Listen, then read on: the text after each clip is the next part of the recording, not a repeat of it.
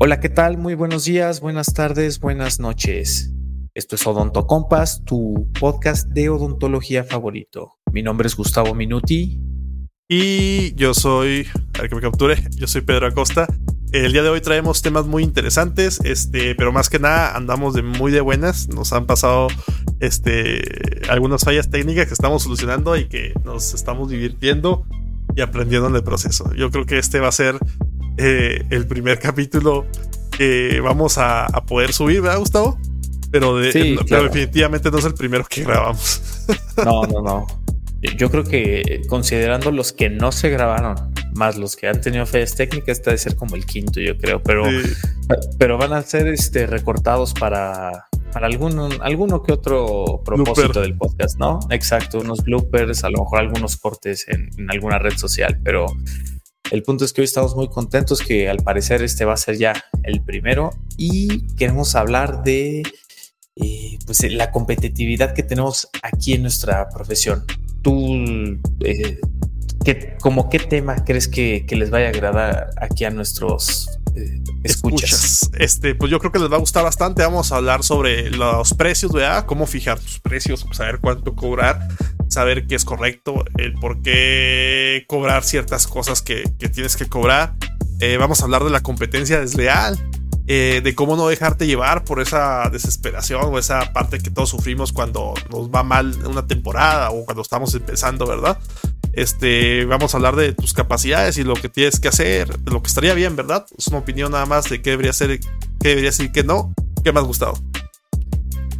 Mira, yo creo que ya adelantaste bastantito. ¿Qué te parece que empezamos? Y, va a darle, ¿no? Vale. Dale, espero que Comenzamos. Comenzamos.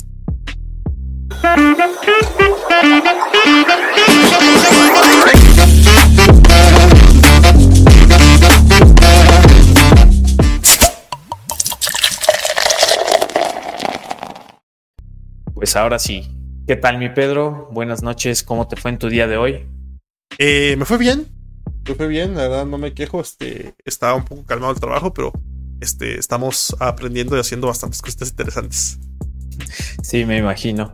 Bueno, pues, ¿qué opinas? Yo creo que algo que le interesa a, todos, porque desde que salimos tenemos esa duda, ¿no? O sea, a lo mejor y, tenemos familiares, tenemos conocidos que son dentistas y más o menos vemos cómo, cómo cuánto se cobra, pero es, es, lo correcto. O sea, que tú basándote en cuánto cobran los conocidos o, los amigos, tú, tú cobrar lo mismo. Eh, ¿Cómo lo hiciste tú en tu caso? Este, pues yo, eh, gracias a Dios, ¿verdad? Ya eh, mi papá es dentista, ya tenía un consultorio establecido. Entonces, ya ese camino estaba un poco caminado. Pero igual se sufre, ¿no? Cuando se van a meter tratamientos nuevos o se van a hacer ciertos casos eh, sí es importante saber cuánto cobran los demás.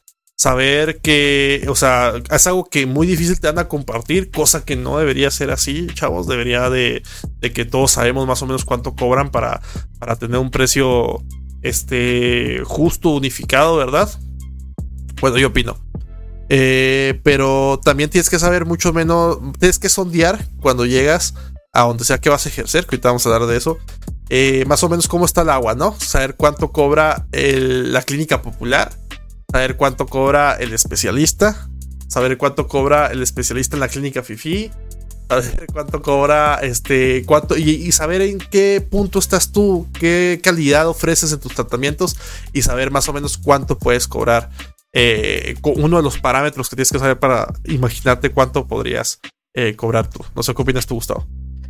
Fíjate que eh, un maestro de la maestría nos, nos contaba, de hecho nos dio así una plática de la cual yo no estoy muy de acuerdo como, como él decía, pero a, la vez tampoco lo veo mal, pero nos decía que, a ver, ¿tú cuánto quieres ganar a la semana? O bueno, haz cálculos y con cuánto dinero vas a poder mantener a tu familia. Y dice, divídelo entre los horarios que tienes disponible y más o menos eso empieza a cobrar de consulta, empieza a cobrar de tratamiento promedio y y no sé, al, principio dije, no, así no se puede. O sea, como, o sea, no sé, si nada más puedes trabajar 10 horarios, pues la consulta va a quedar muy, muy, muy alta, ¿no? Y, si tienes muchos va a quedar muy bajo. O sea, no es una forma tan, tan práctica, o bueno, eso opino yo. Sin embargo, ya que estás acá, a veces dices, no, hombre, eh, cuando está la semana casi que, que vacía, dices, no está tan mal, ¿no? O sea, cuando la tienes llena, llena ni, ni, ni te preocupa, pero cuando está vacía dices, creo que no está tan mal que de vez en cuando tengas esa, esa opción, ¿no? Pero sí, estoy completamente de acuerdo contigo. No, no nada más ver cuánto están cobrando los demás, sino eh, como en cualquier negocio, siempre te recomiendan eh, considerar lo que son tus gastos fijos, tus gastos variables, porque a final de cuentas, eh, a, mí me ha llegado a pasar que algunos pacientes me, llegan a, pedir algún, alguna rebaja y digo, claro, o sea, cuando ves que, que, necesitas ayudar al paciente, está en ti siempre, ¿no? O sea, ni, tiene que ser obligatorio, pero, pero hay, hay ocasiones en las que sí lo he llegado a hacer pero hay ocasiones en las que les digo es que tienen que ponerse en mi lugar. Yo trabaje con usted o no trabaje con usted, pues se tiene que pagar la renta, le tengo que pagar al asistente, le tengo que pagar a la secretaria, eh, a final de cuentas, ¿no? Entonces eh, son cosas que, que, yo creo que si, si, si identificas cuáles son tus gastos fijos, sobre todo esos, los gastos fijos, vas a poder tener un, costo aproximado de cuánto te cuesta, no sé, yo por ejemplo divido a mis pacientes en media hora más o menos eh, cada paciente y, saco como un, costo base de esa media hora basándome en, cuántos horarios puedo atender a la semana y, ya sobre eso empiezo a, subir los tratamientos. Eh, ¿tú, ¿Tú qué hiciste? ¿De plano hablaste a todas las clínicas de, Chihuahua y ya con eso sacaste tu, tu costo? No, no, o sea, lo que te platicaba yo es, tener un parámetro de saber dónde estás parado, ¿verdad? Yo estoy seguro que no es lo mismo eh, tener una clínica en una ciudad chica que una ciudad grande, que una ciudad fronteriza, ¿verdad? Que una ciudad en el centro, que en un pueblo. Eh, son cosas que tú tienes que estar ubicado de la capacidad del mercado donde vas a ejercer, ¿verdad? Eso es algo que definitivamente la mayoría de nosotros no decidimos. No decides dónde vas a trabajar. A veces sales de la carrera, sales del, del y tienes que ir a donde tú tienes la oportunidad de hacerlo. Ciertamente no es, eh, algunos serán muy afortunados y podrán decir, no, me voy a la ciudad que quiera, pero muchos ah, tienen que ir a donde tienen las oportunidades. ¿verdad? Entonces, el sondearlo, pues este, yo, yo creo que es uno, un parámetro muy bueno, pero sigue siendo un parámetro. Eh, ese, ese, ese, concepto que platicabas y que tu maestro intentó dar, ¿verdad? Y que tú platicaste y lo deduciste, es un concepto muy conocido que se llama la hora de sillón. ¿Cuánto te cuesta a ti una hora en el sillón? Ese, el sillón de la unidad. Esa hora tú tienes que sacarla entre tus horas laborales y todos tus gastos fijos. Es decir, como dijiste tú, tu renta, tu agua, tu luz, tu internet, tu asistente, todo, todo eso y tú vas a darte cuenta cuánto gastas en no trabajar una hora. En no trabajar una hora ya tienes un gasto fijo y eso sí. Este, ese, ese parámetro a veces te puede meter un poco de presión, ¿no? Eh, pero es importante eh, saber cuánto gastas en una hora. Y yo digo que los tratamientos se tienen que dar dependiendo a lo que tú haces y lo que tú usas. Por ejemplo, yo que me dedico la prótesis, tienes que saber cuánto te cuesta el laboratorio hacer una, lo que sea, ¿verdad? Eh, y como bastantes dentistas generales hacen prótesis también, este, tienes que saber cuánto te cuesta eso que vas a invertir este, saber cuánto valen tus horarios, porque si también te estás basando únicamente en lo que te cuesta hacer algo, pues tú cobras por lo que sabes hacer. Entonces, eso es lo que más, más debes de ganar en ese aspecto. Eh, antes de que. Oye, a ver, perdón que te interrumpa, es que si no se, se va a pasar esa oportunidad, pero tú que te dedicas a la prótesis, por lo menos a mí, algunos docentes me llegaron a decir: eh, de lo que te cobre el laboratorio, tú al paciente le vas a cobrar el triple o el cuádruple. ¿Tú qué opinas de eso? ¿Todavía seguimos en, ese parámetro para, hacer el cobro? Yo, creo que ya eh, tienes que hacerlo de una manera mucho más inteligente, pero ¿tú qué opinas? Eh, se podría sonar muy poco razonado ese, ese, ese pensar, ¿verdad? Pero yo creo que ese es, así como dijimos, la hora sillón y también las, las, ¿cómo se dice? Eh, las referencias del, del mercado que te rodea, ese también es un parámetro. Porque cuando hablamos de prótesis, cuando hablamos de regenerativa, cuando hablamos de cosas eh, que implican un gasto de material, ¿verdad? Ya sea la prótesis, ya sea el hueso, ya sea cualquier el implante, ya sea bastantes cosas, este, tú tienes que tener un seguro, ¿verdad? eh, por si, aunque escojas bien el paciente, aunque escojas bien el tratamiento y todo, siempre puede pasar una cosa. Entonces tú también debes de cobrar eh, previendo que algo va a pasar mal y que ya tengas en este primer cobro las capacidades y los gastos para corregir eso que te pasó mal. Entonces, si cobra, pusiste una carilla, porque era una carilla, un central macho, lo que sea, y la cobraste a costo, a la mitad, si esa carilla falla por algo que a hacer, tú ya te vas a ver comprometido para poder repararla y poder contestarle al paciente si no cobraste en un principio. Y el paciente te va a hacer de emoción y no la cobras si la vuelves a cobrar por reparar algo que ya estaba. Entonces, como esto no es una ciencia exacta y esto es medicina, esto es odontología, eh, tú tienes que estar preparado para contener las complicaciones. Pero fíjate que justo ahí es donde yo no estoy de acuerdo. Yo, yo creo que sí vas a llegar al, al, al triple o al cuádruple del, del tratamiento, pero basándote justamente en lo que tú comentas. Hora sillón, materiales que utilizamos, la necesidad que, uno tiene también de estarse preparando anualmente. Esto, eh, no sé este, tú, qué filosofía tengas o qué costumbre tengas, pero en teoría está la recomendación de que entre el 10 y el 20% de tu de, de, lo que tú ganas libre, eh, pues lo, lo destines a seguir este, formándote, ¿no? A congresos, a cursos, libros, lo, que sea necesario. Entonces, yo creo que si tomas en cuenta todos esos factores y más los gastos fijos, gastos variables, vas a llegar a una a, una cifra parecida esa estimada de por 3 por 4, sin embargo, no basándote en lo que tú dices como si fuera un seguro, sino más bien como pues para que yo te pueda estar dando esta atención de calidad se necesita eh, pues toda esta inversión, ¿no? Porque aparte hay que seguir cambiando equipo, ¿no? La despreciación de las piezas, de la unidad, del rayo.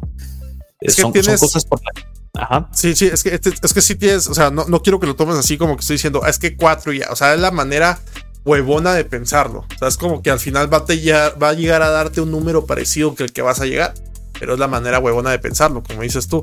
Eh, también la, manera obsesiva de pensarlo no ayuda mucho. Eh. O sea, por lo pronto, por lo menos yo no puedo manejarlo tan así, ¿verdad? Yo sé que sí hay gente súper organizada y, y que va a calcular cuántas revoluciones dio mi pieza, hasta cuántas fotografías tomé en esta ocasión y cuánto se evaluó mi fotografía y en base a eso le vas a cobrar.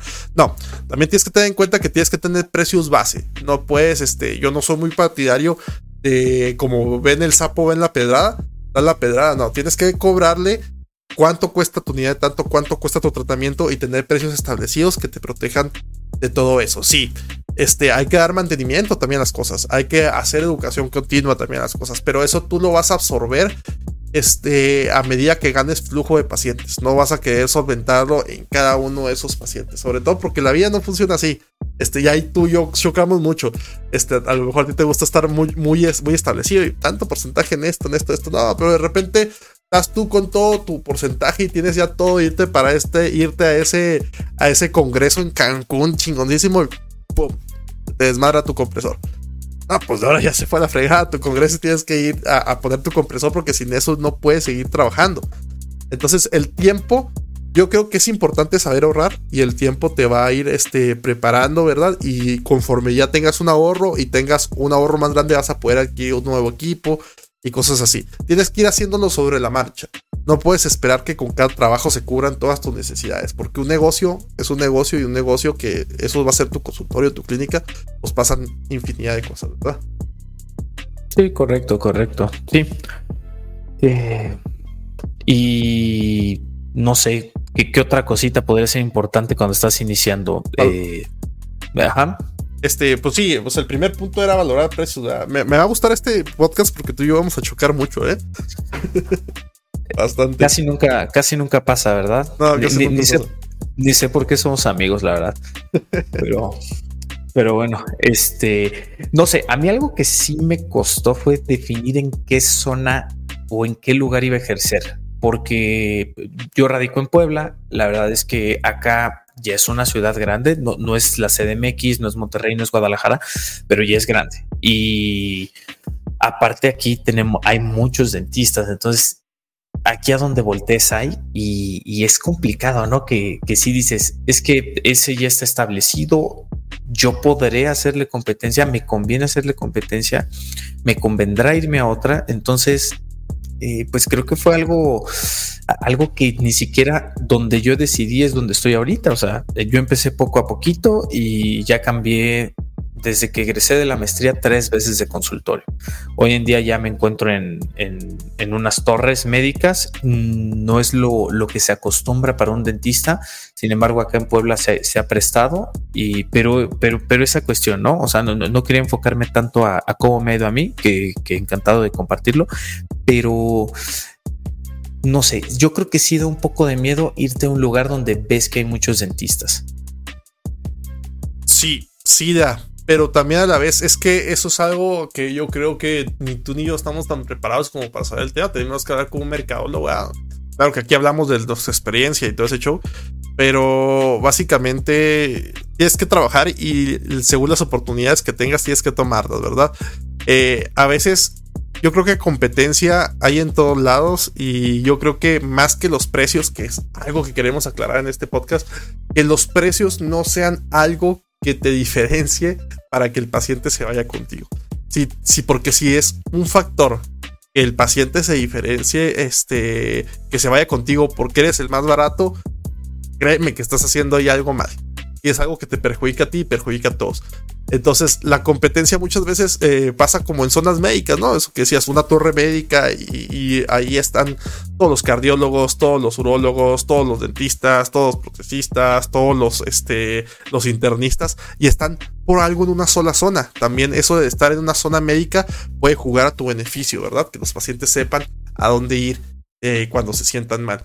Y también eh, juega desventaja, de hecho, que haya eh, odontólogos en todos lados, pues es algo que, no vas a poder variar. Y yo creo que el diferenciarte va a radicar en otras cuestiones, ¿verdad? Pero fíjate que es parte, eh, de, hecho en estas torres médicas en, las que estoy ahorita, ah, o sea, hay demasiados dentistas.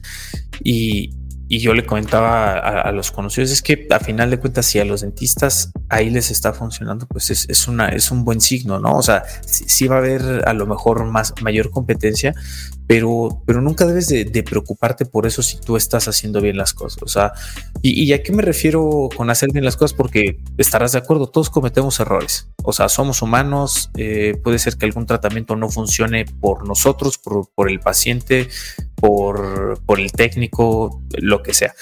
Pero, pero si nosotros respondemos o, siempre estamos enfocados en hacer algo más, pues la verdad la competencia, eh, o sea, el, paciente no va, no, no va a tener motivo para ir a buscar a alguien más.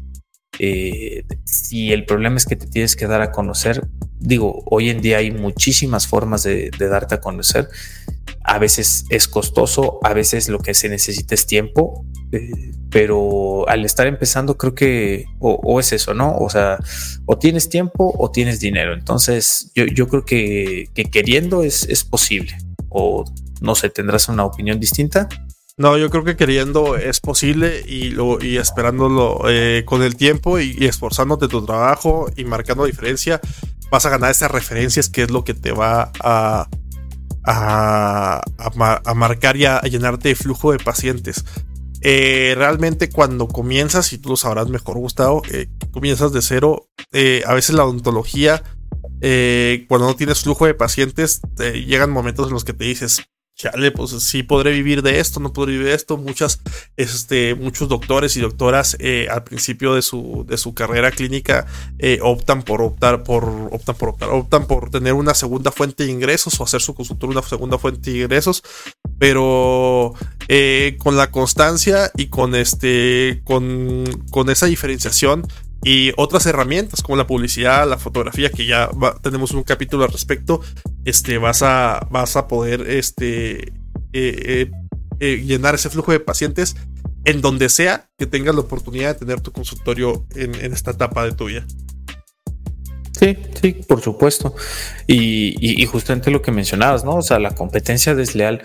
Yo no estoy muy a favor de, dos cositas. Una es de, de justamente no regalar, o sea, regalar la consulta porque la verdad, cuando yo voy al, médico, cuando voy al especialista por mí, por mis hijos, por, por mi esposa, por mis papás, pues cobran, ¿no? Y, a veces a, mí si hay algo que no me gusta de los pacientes es que eh, a, la hora de preguntar o a la hora de acudir y digan, ¿cómo va a cobrar y no le hizo nada? Y yo digo, cuando vamos al médico, a final de cuentas, eh, pagamos una consulta, no nos eh, no, es como que nos vayan a trabajar. A final de cuentas, nosotros con, conocimiento. ¿Cuál es el problema? Que a veces no sabemos exactamente en dónde estamos parados.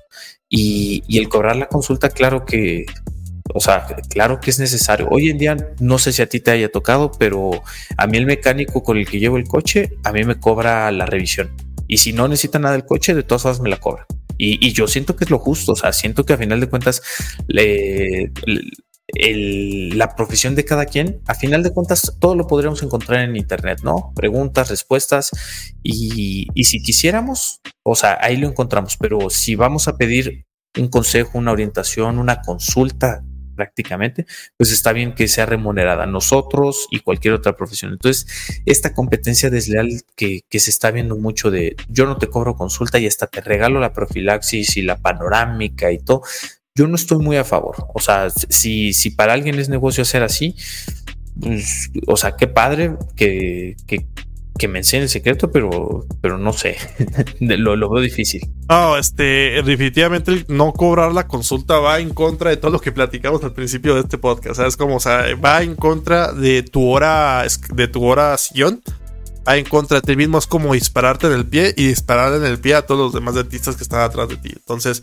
eh, parte de que no, de que exista esta falta de cultura, porque por lo menos en México así es, no sé, en otros países de Latinoamérica donde nos ven, de que no hay este respeto a la profesión por parte de los pacientes, de que no hay este, de que no hay, de que como dentista te ven algo menos, ¿verdad? Que a lo mejor que un médico, es que no, no cobras consulta es que el no cobrar consulta tiene miles de, cosas malas que te puede, que, que, se están haciendo y por culpa de aquel, aquel profesional que no cobra consulta. Cuando cobras consulta, gastas tu hora gastas electricidad, gastas guantes.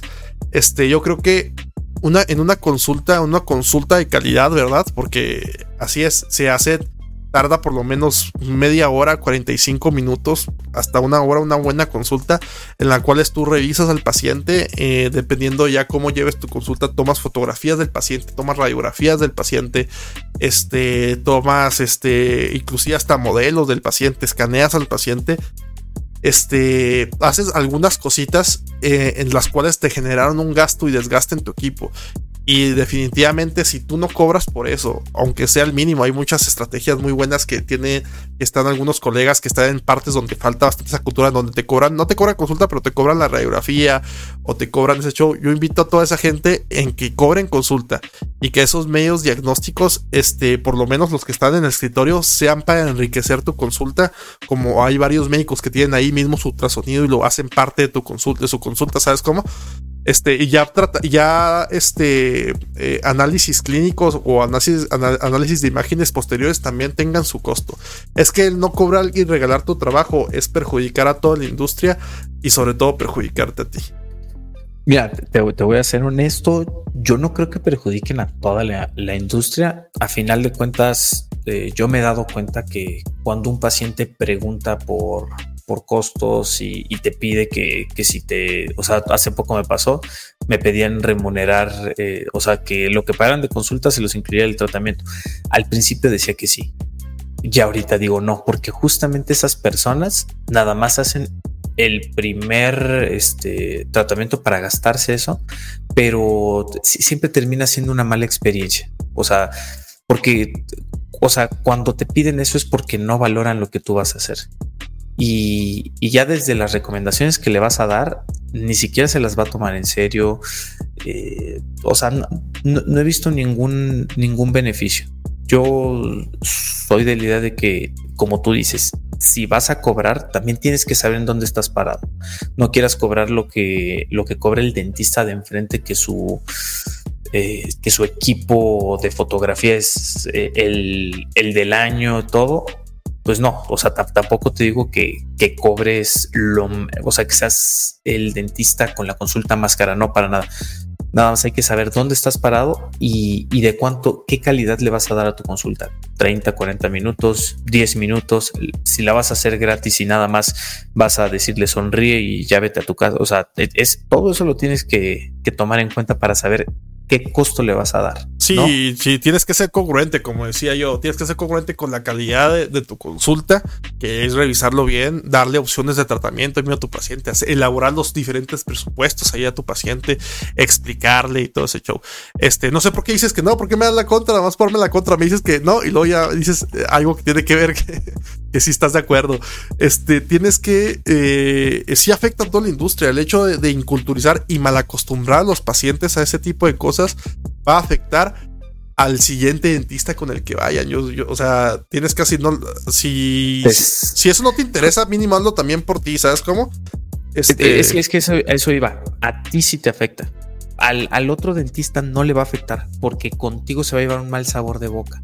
Y cuando llegue con el otro, o sea, si sigue buscando dentistas que no cobren, eh, sea el paciente o, o, su pariente, su familiar, su hijo, eh, no va a tener un buen resultado odontológico, no va a llegar a este objetivo que al menos eh, yo busco, o sea, yo, no busco hacer tratamientos, yo busco que tengan salud oral los pacientes. Y, parte de eso es que en la consulta hagas una valoración completa, qué es lo que va a necesitar. O sea, los pacientes no necesitan resina, los pacientes necesitan eliminar eh, la desmineralización que está produciendo la caries, ¿no? Y, todo eso no lo puedes considerar nada más de, de ver, hacer un odontograma y decir, ah, tiene tantas caries. No, no, no, pero yo creo que sí, sí afecta a lo de, porque como es parte de nosotros también el educar al paciente.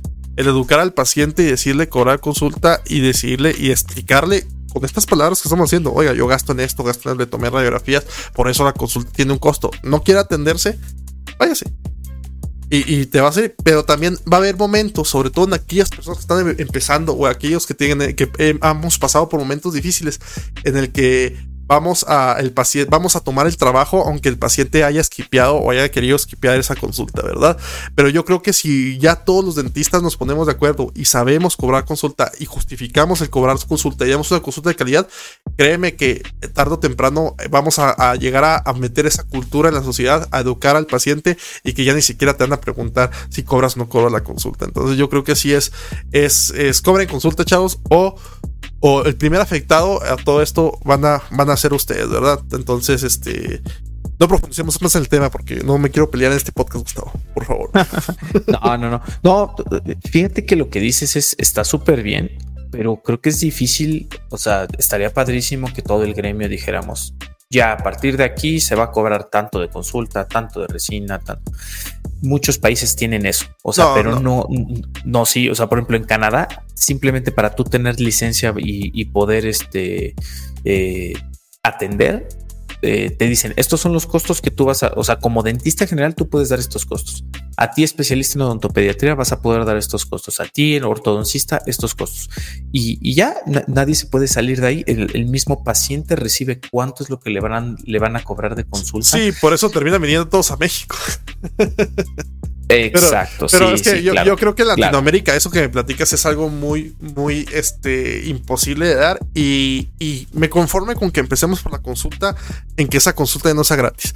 Y también, como lo hemos mencionado, la consulta va a depender de la calidad de consulta que es. Si tú tomas fotografías, si tú haces, este, haces expediente clínico que deberías de hacerlo, pensa o por, porque tienes que hacerlo. Pero también si tomas registros, si tomas escaneos, si tomas, o sea, dependiendo de, tus, de tu calidad de consulta, va a depender este, también lo que haces. Y eso, imagínate ya para la calidad de resina que hagas, la calidad de otras cosas que haya. Pero por lo pronto, con que cobremos consulta y, y pero no afecta tampoco el libre mercado porque vamos a ser honestos también en nuestra sociedad, en, este, en esta Latinoamérica en la que vivimos todos, por lo menos los que eh, los hispanohablantes que deben de estar escuchando, bueno, a lo mejor hay hispanohablantes que escuchan desde otras latitudes, pero no puedes este tienes que ver que tiene que haber acceso para todos. No todo el mundo puede permitirse tratamientos de cierta calidad, lo cual es un problema ya muy grande de la sociedad. Ya no, vas a poder resolver todo el mundo, pero tienes que tener en cuenta que una persona que gana eh, mil pesos, ¿verdad? 50 horas a la semana, no te va a pagar una un relleno, una resina de, siquiera 30 dólares. Entonces, este, por lo menos cobren la consulta a sus, a sus, porque hasta en, hasta en estas farmacias populares te cobran una cosa significativa, pero te la cobran. Sí, sí, sí.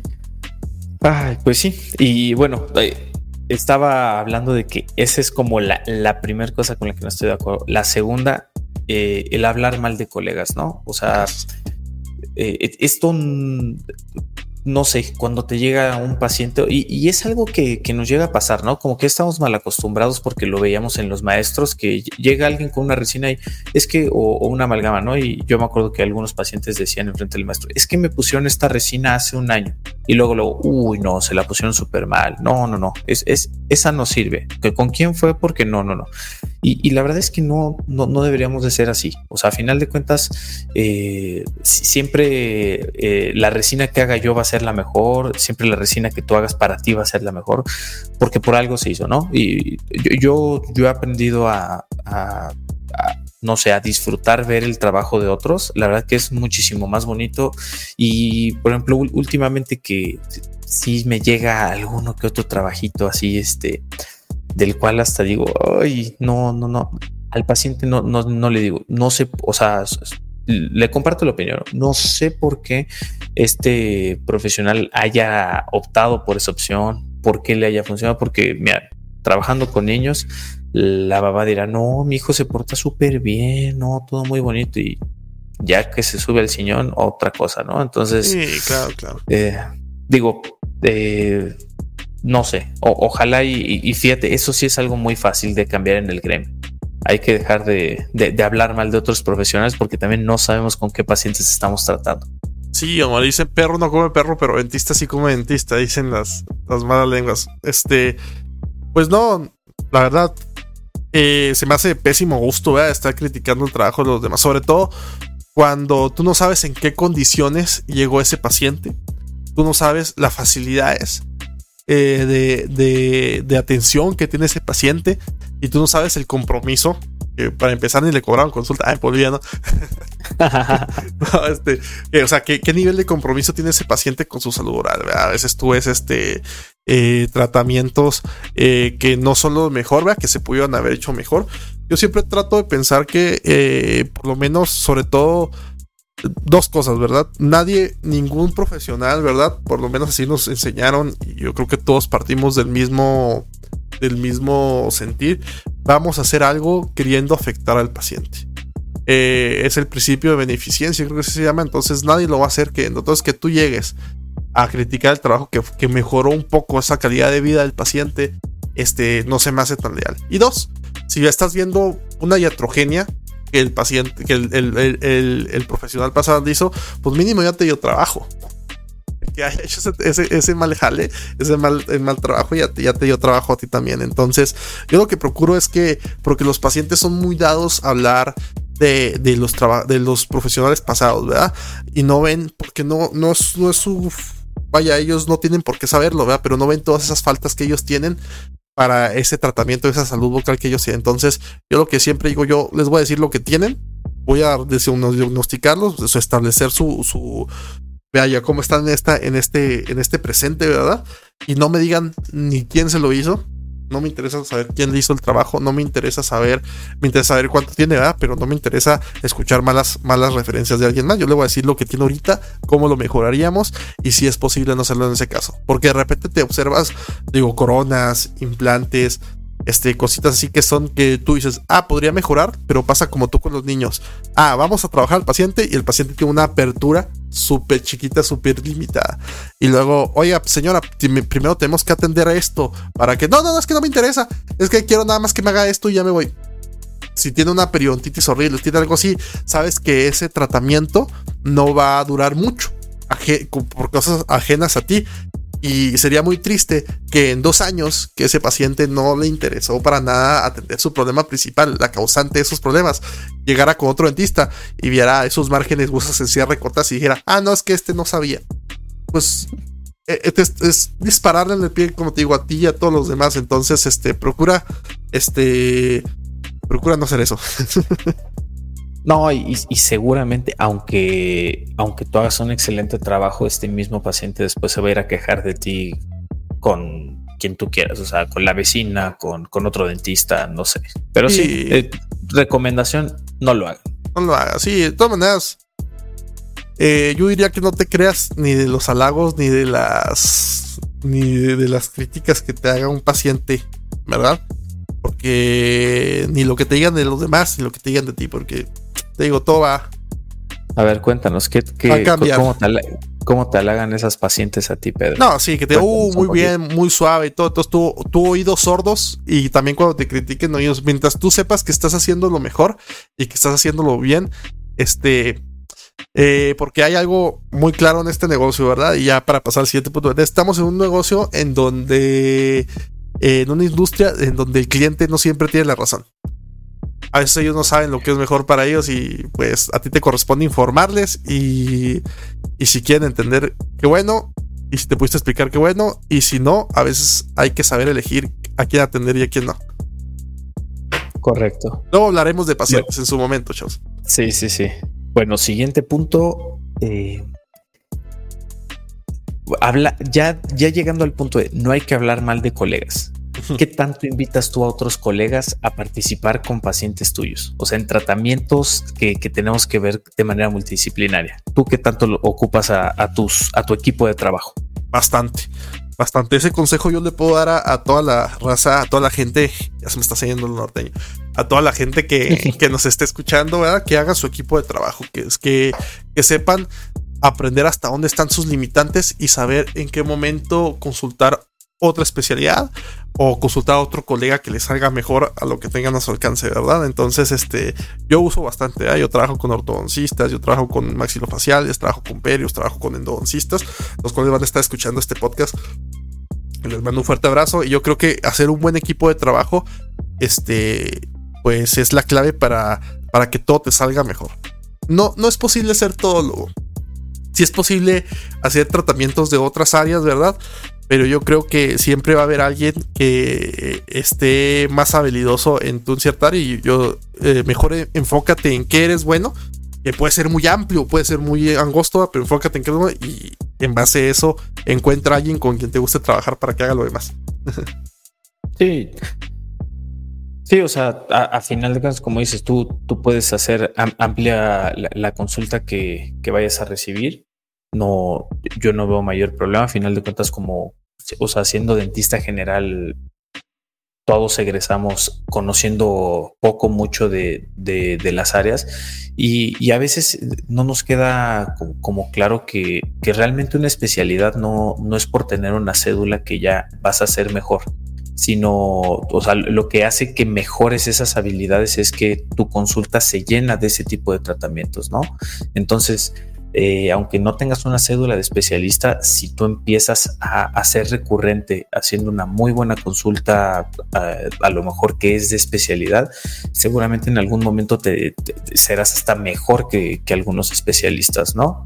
Entonces, eh, o sea, pero siempre eso, ¿no? O sea, como tú dices, no hay que ser todólogo, por lo menos en tu consulta no te recomiendo que seas al 100% todo. A lo mejor sí abárcate unas dos, tres áreas que tú quieras hacer, pero sí busca ayuda en, en la otra mitad, ¿no? También tu mejora constante, ¿verdad? Es donde hablábamos la importancia de saber cobrar, porque vas a tener que seguir aprendiendo, seguir actualizándote en tomar cursos, tomar diplomados, tomar este, ir a congresos, tomar hands-ons, este, estudiar un posgrado, sabes como todas esas cosas eh, de educación continua son las que te van a ir este, mejorando y ampliando tu, tu cartera de tratamientos que puedes ofrecer, ¿verdad? Entonces, este, si estás empezando, si hay una área en la que todavía se te va las manos, no, no, no tiene nada de malo admitirlo, decir, ¿sabes qué?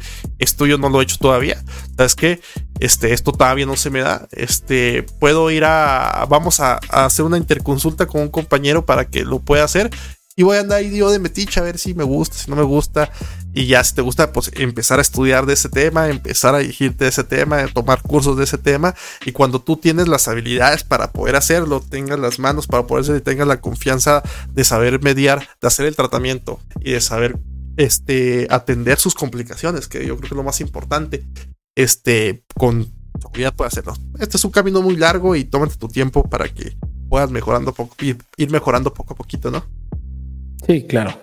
Tú, tú por ejemplo, eh, como dices, te, eh, dedicas a la prótesis, pero yo sé que, en el posgrado también te, te ayudaban un poquito a lo que era un poco de cirugía, poco de periodoncia, ¿no? Sí, por ejemplo, yo tuve este, un maestro en licenciatura, un, un caso, este, un excelente maestro que es cirujano maxilofacial, ¿verdad? Uno de los de tantos este, maestros que tienen esa especialidad que, me han dado, ¿verdad? Todos excelentes. Eh, y decía, ¿quién debe quitar los terceros molares? El maxilofacial, este, el cirujano bucal, perio, el general. ¿Quién lo debe quitar? Lo debe quitar el que sepa quitarlos y el que sepa este, este, mediar esas complicaciones. es una lección que yo llevo muy marcada en mi mente. Entonces, eh, si tú sabes este, hacer algo, hazlo, cobra bien por ello. Y si no, y si no, pues no lo hagas, refiérelo, ¿verdad? Este. Eh, hay cosas que, por ejemplo, yo hago cirugía preprotésica, güey, cirugía protésica, pero hay cosas en las que un maxilofacial, ¿verdad? este, hablando de, de, por ejemplo, de lo quirúrgico que tocabas el tema, pues lo va a hacer mejor que yo. Entonces, lo, llevo al maxilofacial. Hay que buscar siempre la beneficencia del paciente. Y hay cosas que yo voy a hacer mejor que, que ellos, ¿verdad? Eh, por ejemplo, yo niños ni veo. En cuanto entra de consultorio los refiero. Eh, hay que saber hacer lo que te corresponde, ¿no? No sé si hay, hay tratamientos, por ejemplo, tú que eres eh, este eh, pediatra, habrá tratamientos eh, de ortopedia o habrá etapas en las que tendrás que referir ya a un a un ortodoncista o habrá tratamientos este, intrapulpares de conductos que tendrás que referir a un endodoncista. El chiste es tener aquella persona en tu equipo que sea que, esté calificada para hacer el trabajo y que tú estés en vías o que estés en una mejora constante y que tú también seas esa persona, buscar ser esa persona a la que llamen cuando lleguen cierto tipo de condiciones, ¿no? Sí, sí, completamente de acuerdo. Completamente. Sobre, todo eso, eh, fíjate que siento que con la cirugía es con la que tenemos esa, esa línea delgada, ¿no? En la que eh, pues a final de cuentas, sobre todo a la, hora de hacer extracciones.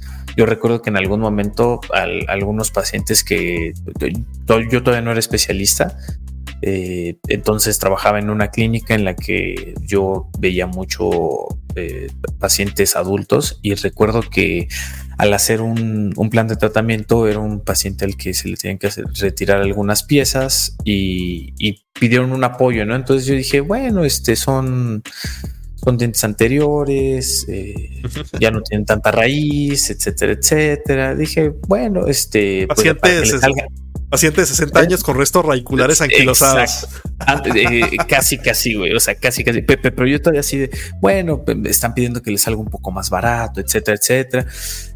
Y pues sí, de que salen, salen los dientes, ¿no? Pero pero no, no, no. O sea, yo vi cuánto trabajo me costó a mí y a final de cuentas no es lo que a mí me cuesta, sino lo que al paciente no, o sea, no, no se llega a, sentir cómodo. Y ahí es cuando llega, llegan estas malas opiniones de que ir al dentista es horrible. La verdad es que con buena habilidad, o sea, yo, yo, yo veo con el cirujano que trabajamos hoy en día, en menos de cinco minutos ya está realizando hasta tres, bueno, al menos dos cirugías de, segundos molares, de terceros molares superiores, ¿no? O sea, cosa que conmigo en eso me estaría tardando en anestesiar.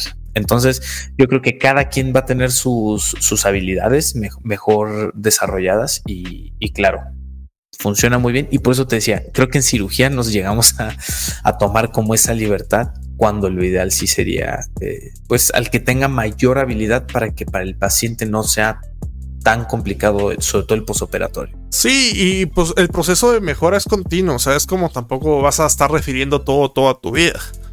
Este, si no estás mejorando, si no estás en una educación continua, pues sí te vas a condenar a eso.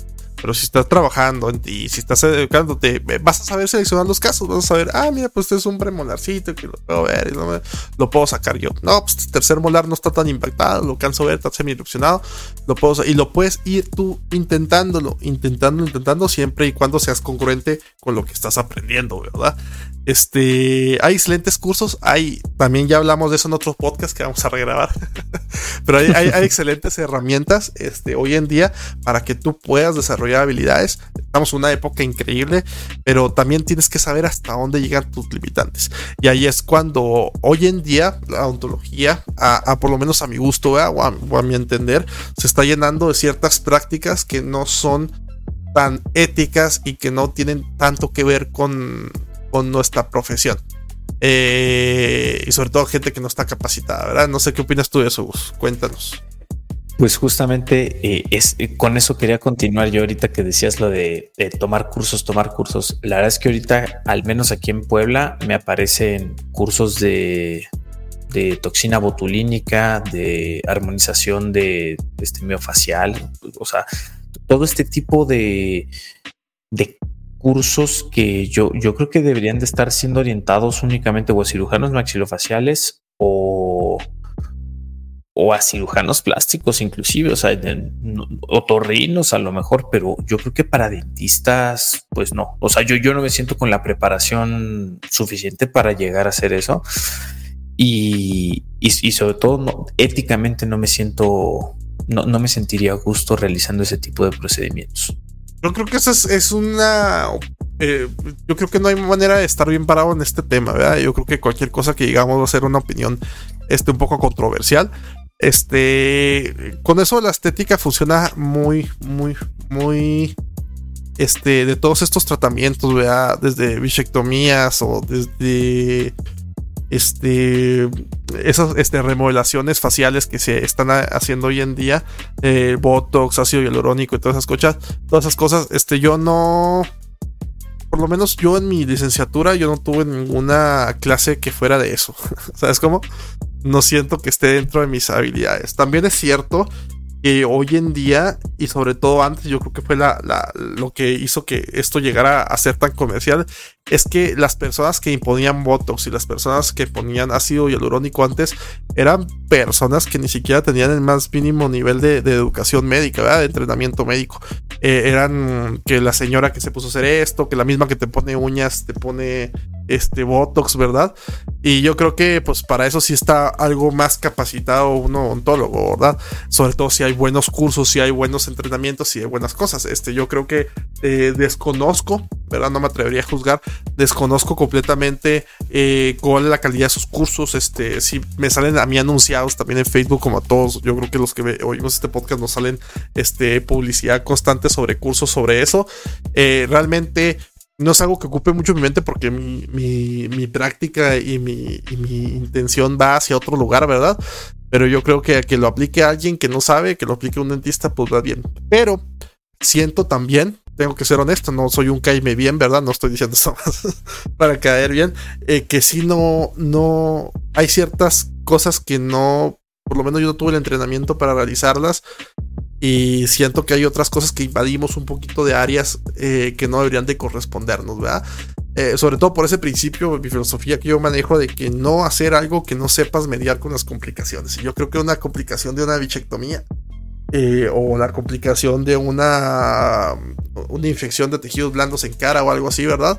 Eh, hablando de tejido cicatrizal o de o el manejo de toxina botulínica para cosas estéticas, porque se usan también para otro tipo de, aspectos, todos lo sabemos, problemas temporomandibulares y así, este, pues debería de, ser orientado a, las especialidades y a las, a las áreas médicas referentes, ¿no? Si soy de ese pensar, disculpa a todos que le caigan mal por decir esto, pero si yo no me atrevería, y tengo instrucción y algunos compañeros lo hacen, ¿verdad? Pero yo no, digamos que no es mi área y no, no es mi intención siquiera. ¿Sabes cómo? Sí, claro. O sea, a final de cuentas comparto, comparto la misma opinión. Eh, yo, o sea, a final de cuentas es una opinión y, y, y no es ninguna regla. Si, si dentro de las normas tenemos esa esa libertad o ese, esa capacidad de hacerlo con la cédula que tenemos, pues adelante. Siempre, pero como todo, ¿no? Siempre buscando que, estemos preparados para poder proveer salud al paciente. Eh, yo, o sea, inclusive me gustaría que habláramos, no sé, algunas noticias que, que, hayas llegado a escuchar tú. Yo, la última que escuché que, que híjole, este, bastante complicado, de un eh, pues un profesional o, no sé, porque creo que ni creo que ni siquiera tenía la cédula, o sea, sí tenía como ciertos estudios en una facultad de, odontología. Sin embargo, no, no había concluido, no tenía cédula y, se estaba, o sea, y aparte de hacer tratamientos dentales, sabían, o sea, ya lo habían cachado porque se animó a hacer una rinoplastía. O sea, la verdad es que el nivel de autodidacta de, de este profesional pues estaba, estaba buenísimo, la verdad, ¿no? Pero, pero yo creo que ya también se estaba pasando de lanza. ¿O tú qué dices? Este, no, no, no escuché esa noticia de la, de la rinoplastia hecha en, sillón dental. Este. Te lo juro. Ah, pues es, es, gente que, y como dices tú, ¿verdad? Es una persona que seguramente, eh, bueno, por lo menos así se presume que no tenía ni cédula de licenciatura, ¿verdad? Eh, generalmente entre más ignorante eres, más valiente eres. ¿Verdad? es, una, es una ley, ¿verdad? No lo digo yo, lo dijo Diosito. Ah, Este. Eh, pues se me hace pésimo, ¿verdad? Este. Parte de la incultura y de las cosas que, estamos intentando transmitirse este, en este podcast, ¿verdad? Pues pésimo, ¿qué te puedo contar? Pésimo y ojalá este, me, gusta, me hubiera gustado que esto fuera exclusivo de los dentistas, pero no lo es, la verdad.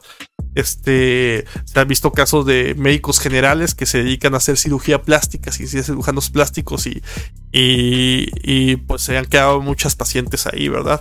Cada año sale una noticia de una, de una tragedia de este tipo y que con serias consecuencias legales para, para la práctica y para la, para la vida de este, de este profesional que pues, no muy profesionalmente.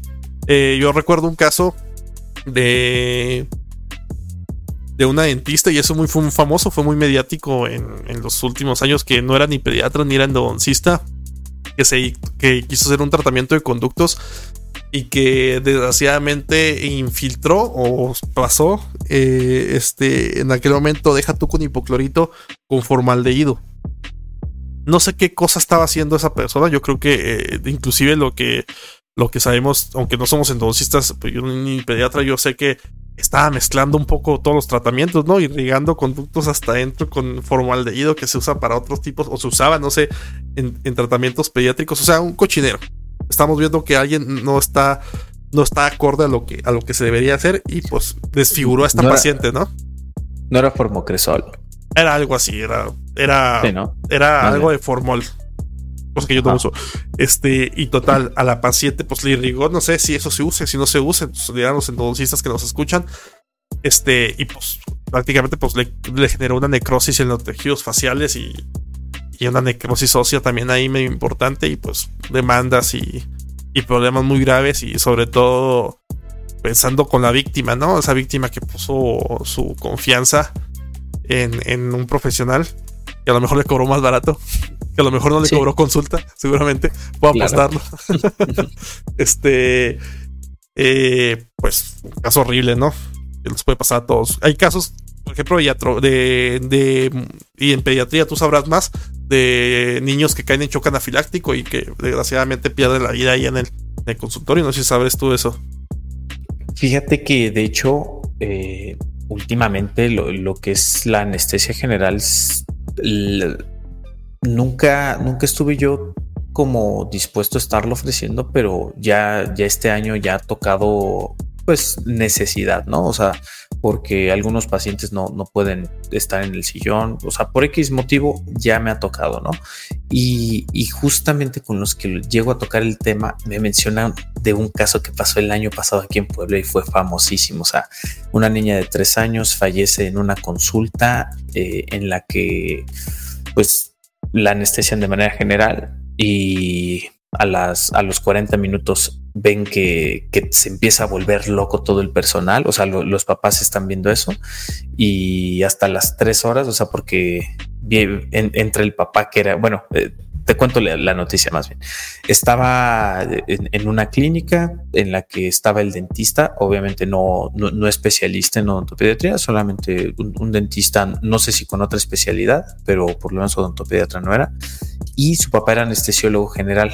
Entonces en el consultorio tenían la máquina de anestesia y pues a final de cuentas, como tú dices, ¿no? Eh, estando en confianza, eh, empieza a, llegar a saltarte ciertos protocolos y pues lo que se sospecha es que sin que estuviera el papá que era el anestesiólogo, eh, ya, estaba en confianza para estar eh, anestesiando de manera general a las pacientitas y pues una complicación, ya no, no se pudo y pues un relajo, ¿no? Porque al parecer ni, ni, historia clínica, mucho menos consentimiento informado, o sea, sí es este, si fue algo complicado y acá en Puebla, eh, para que veas, eso sí nos, nos perjudica, ¿no? Que, que a final de cuentas no, o sea, el paciente que no vaya a querer acceder a, a ese tipo de tratamiento, pues ya tú sabrás como, como profesional si, si lo atiendes de manera convencional o no pero de ese tipo de noticias, aquí en Puebla pasó una el año pasado y me parece que en Ecatepec otra, o sea, sí está siendo algo frecuente de que algo que es súper, eh, o sea, que hoy en día ya es súper seguro como la anestesia general, en, o sea, todavía en cirugías que sí son complicadas, en el manejo dental está empezando a tener problemas, o, bueno, siempre se ha tenido por a lo mejor la falta de protocolos, ¿no? Entonces, de eso sí he escuchado, no sé si tú te refieres al sillón dental. Este, sí, pues eh, sí, sí escuché esa noticia de la que hablas y desgraciadamente no es la primera vez que escucho un caso así, ¿verdad? Eh, yo creo que eh, la importancia de rodearte un buen equipo de trabajo es importante. entender que cualquier otra disciplina médica tiene sus bemoles.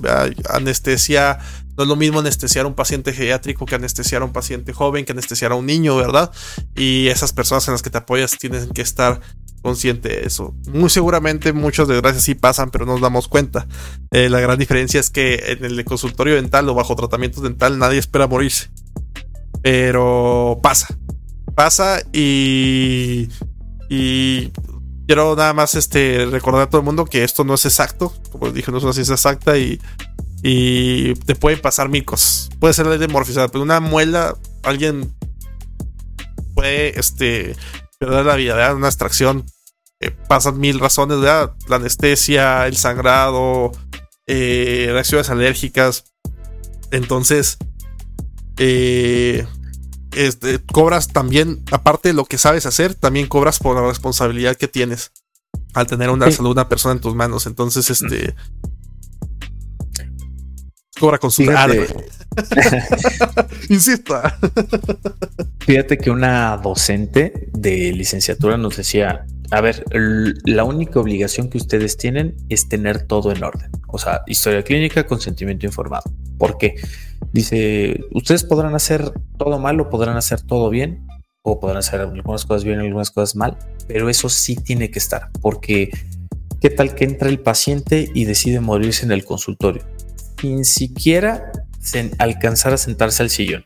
Nada más con que, con que haya entrado a su consultorio, si ustedes no tienen esos dos papeles, ya están en una bronca. O sea, y, y es más, aunque ni se queda el tratamiento, si, si de aquí se van a otro lugar, les dicen, no, no, no, puedes sacar provecho de esa situación, etcétera. O sea, ya sabemos, ¿no?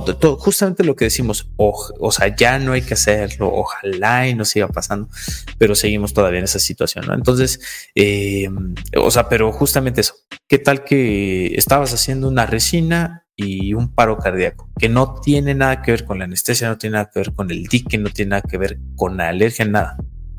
¿Y, y qué haces? A ti te van a querer, o sea, el, familiar va a decir es culpa del dentista porque al final de cuentas, eh, de aquí a que sale la autopsia, pues van a decir estaba en el dentista y se murió en el dentista. Entonces, eh, si no, ya de entrada, si no tienes esos dos papeles, pues las tienes de perder, ¿no? Y a lo mejor tú, más bien, seguramente tú no tuviste la culpa y mira, Sí, ya te destruyeron, deja tú mediáticamente, ¿no? Ya es el metista que mató a alguien, que muera hasta estado, ¿no? Para, para poder seguir ejerciendo. Este, son mil cosas, es demasiada responsabilidad lo que tenemos nosotros. Te preguntas por qué estás estresado todo el tiempo. es por eso. ¿Sabes cómo? Entonces, este, pues, ¿qué más, Gustavo? Yo creo que fue bastante, bastante educativo, ¿no? Algo que nos eh, no, no, yo, yo, o sea, sí me gustaría leer algunas opiniones, leer algunos comentarios de, los que hayan escuchado. es más, me gustaría también escuchar, eh, sobre todo de los que estén en contra de esta opinión que tú y yo este, compartimos de, referir, de, de, no ser todólogos, o sea, eh, o sea, me gustaría, ¿no? O sea, no, no con el afán de que... De, de exacto, o sea, de, que se vuelva una discusión, no, todo lo contrario, sino para poder abrir un poquito eh, la mentalidad, ver, ver por qué sí podría funcionar. Sí, aquí estamos todos en un lugar seguro, raza. Aquí estamos todos en un lugar donde estamos abiertos al diálogo, ¿verdad?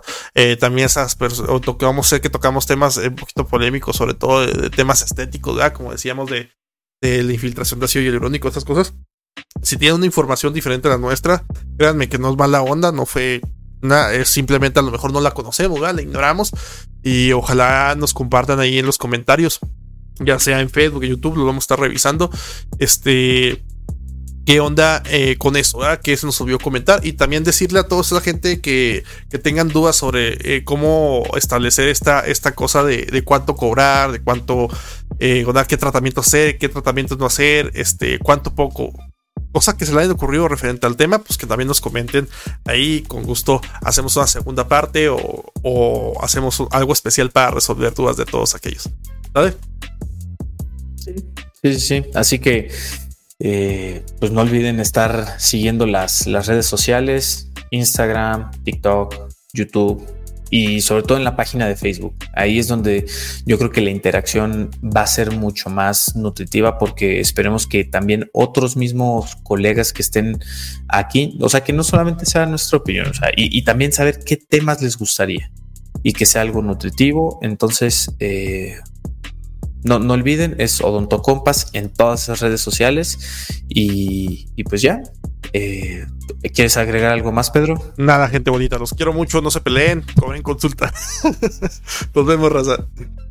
Bye. Eh, nada, de rinoplastías también. Nada de No quiten riñones en el sillón dental. En la escupidera no caben, jóvenes. Si ya toca la escupidera, ya están mal. Vale, vale, pues. Nos vemos, raza. muy bien. Hasta luego. Bye, bye.